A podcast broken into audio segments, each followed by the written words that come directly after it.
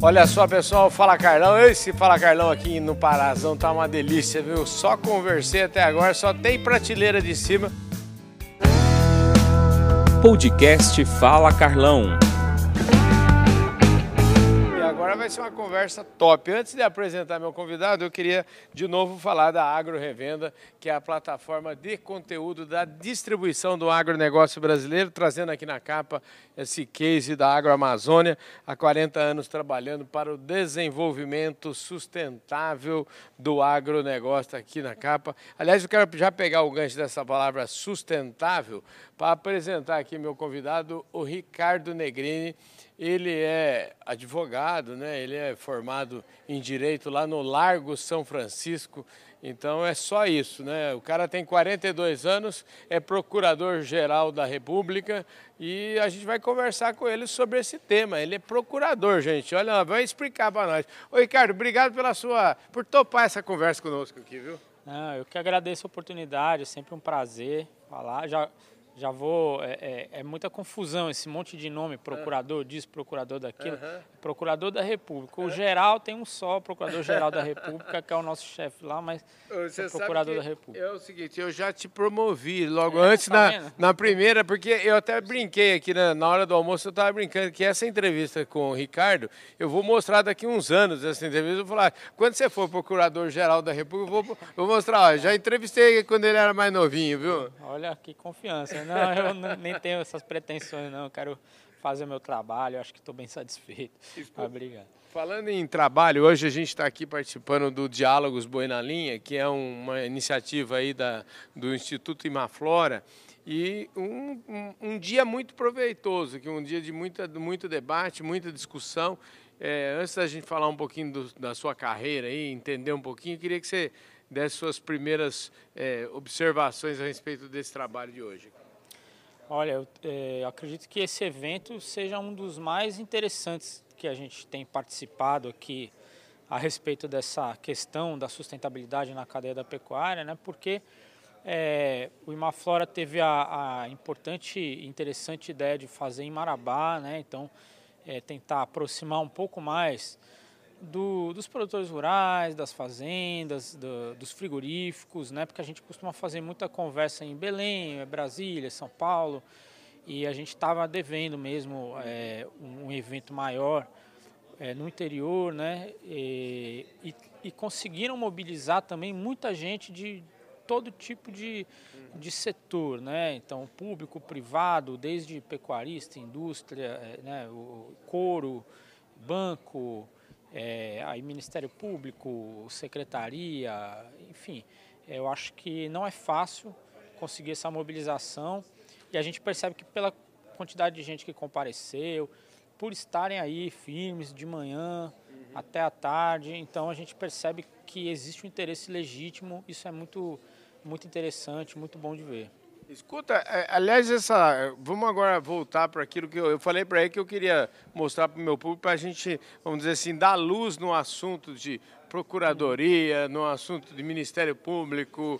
É, tem muita falação envolvendo esse, essa atividade e eu queria que você trouxesse à luz para nós qual é a, a função do Ministério Público, a função da Procuradoria, o que, o que, que uma coisa tem a ver com a outra, por favor. Perfeito. Bom, é, como procurador da República, eu sou membro do Ministério Público Federal, uhum. né, que assim como o Ministério Público nos estados, né, a função, de modo bastante resumido, é buscar o cumprimento da Constituição e das leis. Né? Então, a gente tem essa missão, é, então a gente não é um órgão de execução de política de governo, a gente não é um órgão é, é, alinhado a governo, nem aliado à empresa, nem aliado à ONG. A gente é alinhado à Constituição e à lei. Uhum. É, a gente, de vez em quando, precisa brigar com o governo, de vez em quando tem que brigar com a empresa, tem que brigar com, com ONG, se for o caso. Então, a gente tem, a, gente tem, a, a nossa única lealdade é a, a Constituição e a legislação. E o Brasil tem uma Constituição bastante detalhada, bastante avançada em termos de direitos assegurados, né? E aí o Ministério Público que corra atrás para ver esses direitos todos implementados. E é, e é, o que a gente tem que tentar. Né? É claro que ao fazer isso, ao correr atrás disso, a gente esbarra em uma série de, de outros interesses, muitas vezes até legítimos, uhum. muitas dificuldades. É, enfim, tem muita gente que está é, é tá acostumado, por exemplo, com determinadas condutas, como acontece muito em termos do meio ambiente, né? quando a gente fala da defesa do meio ambiente, a gente lida com um monte de gente que sempre trabalhou de um jeito, só que a legislação ela está avançando, está sempre mudando. A gente tem o Código Florestal, é, a gente tem, é, enfim, o tempo todo surgindo novas leis e, e, o Ministério Público tem que estar atento a tudo isso é, para para, é, de alguma maneira, conseguir que as pessoas cumpram essas leis. E a gente sabe que no Brasil, infelizmente, é, muitas leis ambientais não são cumpridas. É, então é difícil, a gente compra muita briga. Mas existem várias maneiras de comprar essa briga, existem várias estratégias. A gente pode é, entrar na justiça, né, que aí muitas vezes gente, é o que a gente tem que fazer, né, não tem jeito. Só que essa costuma ser a última alternativa, né, pegar principalmente numa questão que não seja criminal, porque quando é um crime, crime grave, não tem jeito, tem que processar. É, acho que a sociedade brasileira toda espera que os crimes sejam punidos, né? Uhum. Mas quando a gente está falando de é, ilicitudes que, que, que, podem ser tratadas no campo civil, comercial, é, administrativo, acho que o Ministério Público ele pode ter essa atuação repressiva judicial, mas ele sempre vai buscar antes uma atuação de compreender o que está acontecendo entender como que a gente pode mudar esse cenário da maneira mais eficiente e quase sempre a maneira mais eficiente não é indo para a justiça. Né? Então, basicamente, tudo que a gente tem feito aqui em relação à pecuária sustentável no Pará é pelo, pela negociação, né? pela negociação, pelo diálogo. Num primeiro momento, lá em 2009, quando não havia campo para diálogo, a, o ambiente era outro, a situação era outra, o momento era outro.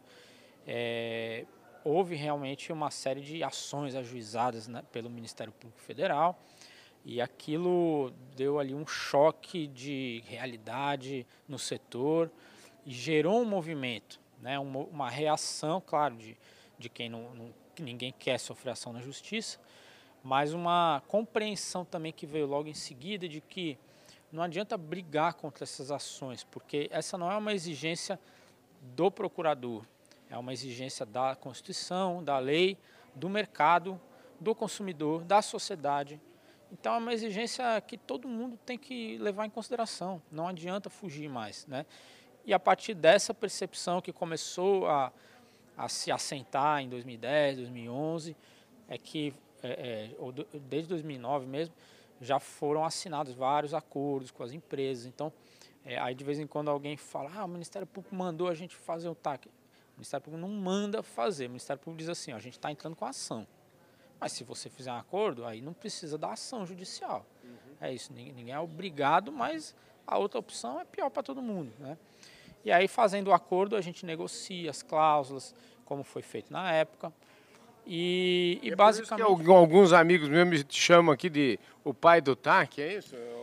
Ah, eu acho que o, o colega Daniel, né, tem todos os méritos, Daniel Azeredo, que iniciou todo esse processo em 2009, acho que se é para chamar de pai do TAC, é ele, né? Uhum. E depois eu peguei o bonde andando e, e procurei é, manter ali a, a, o processo que já tinha começado, né? E a partir do momento que as empresas vão atrás e falam, bom, estou vendo que não vai dar para brigar, vamos, vamos fazer assim, como é, que eu, como é que eu vou monitorar?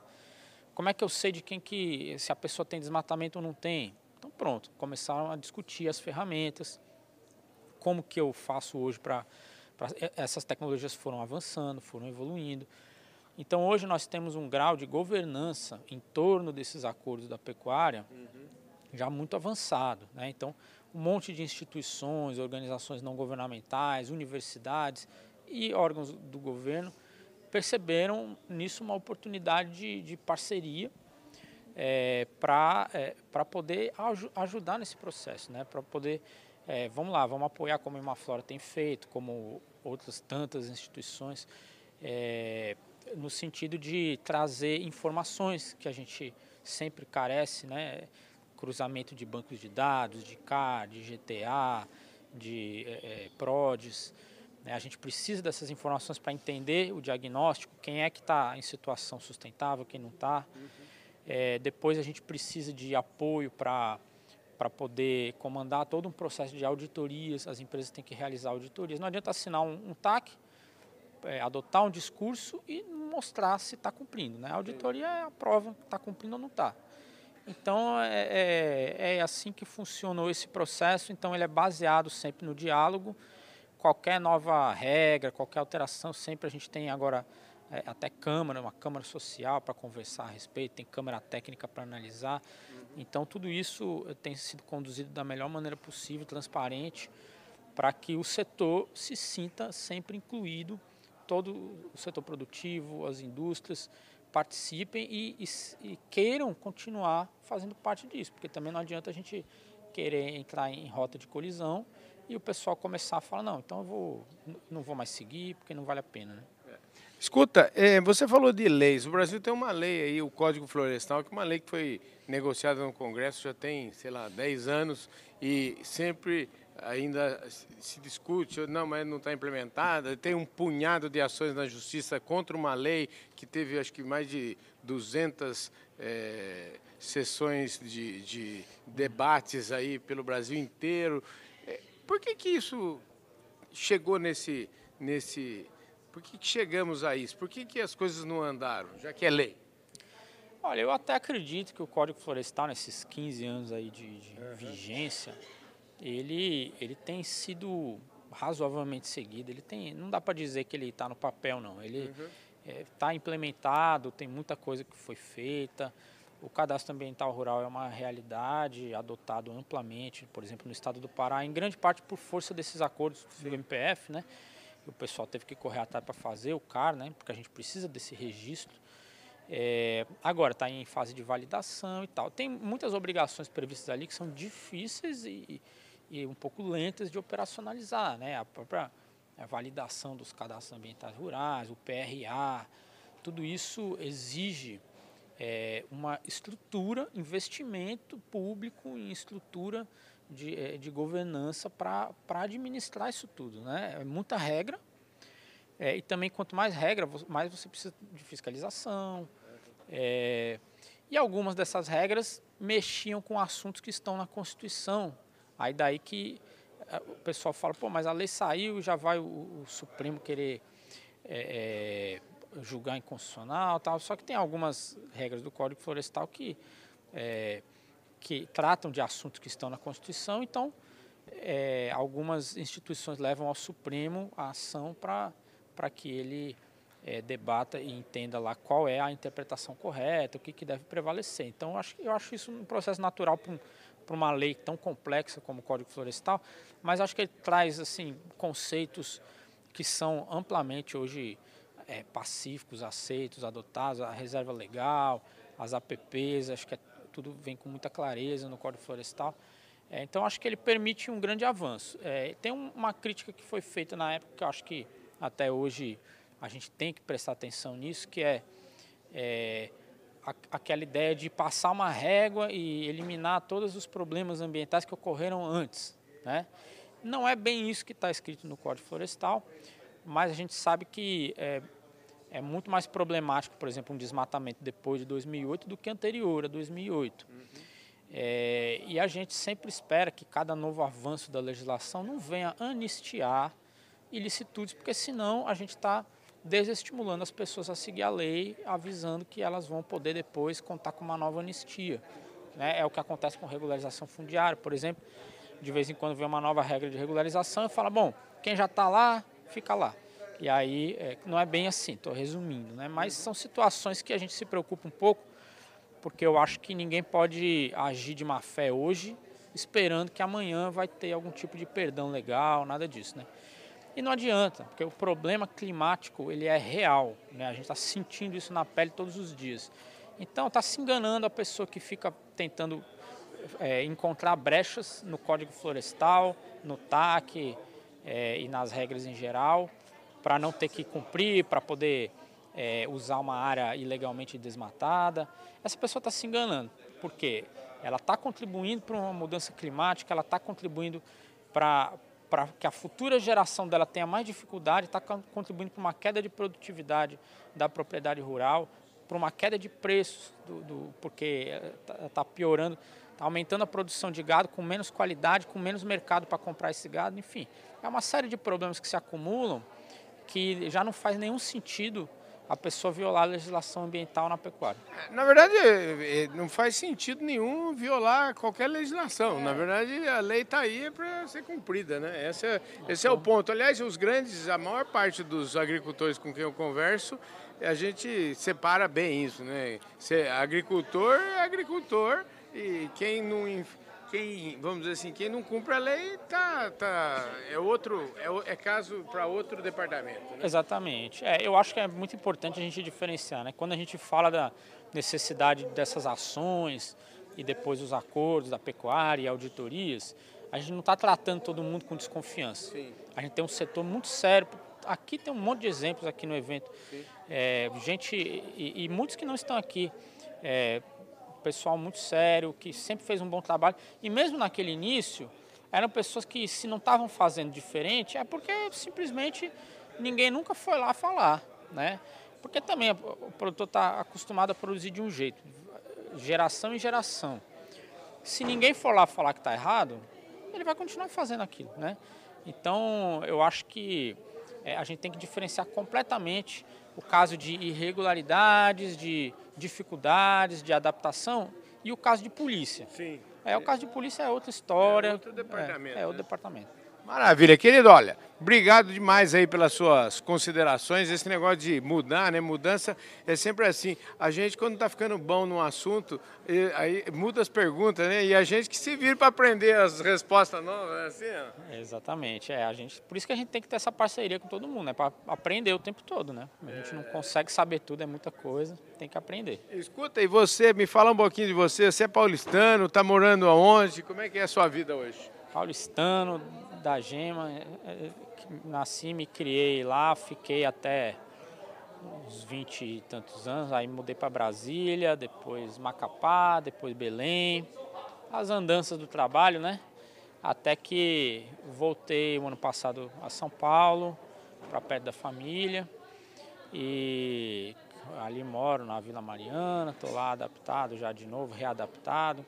Mas a minha atuação hoje é na Procuradoria da República de São Bernardo do Campo, porém em auxílio à colega que atua em Belém, do Pará, com esse assunto do TAC da pecuária, sempre dando o apoio que ela precisar. É, e como membro também do grupo de trabalho Amazônia Legal, do Legal. Ministério Público Federal da Quarta Câmara de Brasília. Maravilha. Parabéns aí pelo seu trabalho, parabéns aí pela sua, por, pela sua fala e obrigado por dar esses esclarecimentos aqui. Trouxe aqui uma aula pra gente aqui do Fala Carlão. Obrigado. Imagina, imagina. Obrigado. Eu que agradeço pela oportunidade, estou à disposição. Maravilha, gente. Eu falei aqui com o Ricardo Negrini, que é procurador da República, não é isso que fala? É isso aí. Acertei agora, né? Acertou, né? Perfeito. Procurador da República. Vamos que vamos, gente.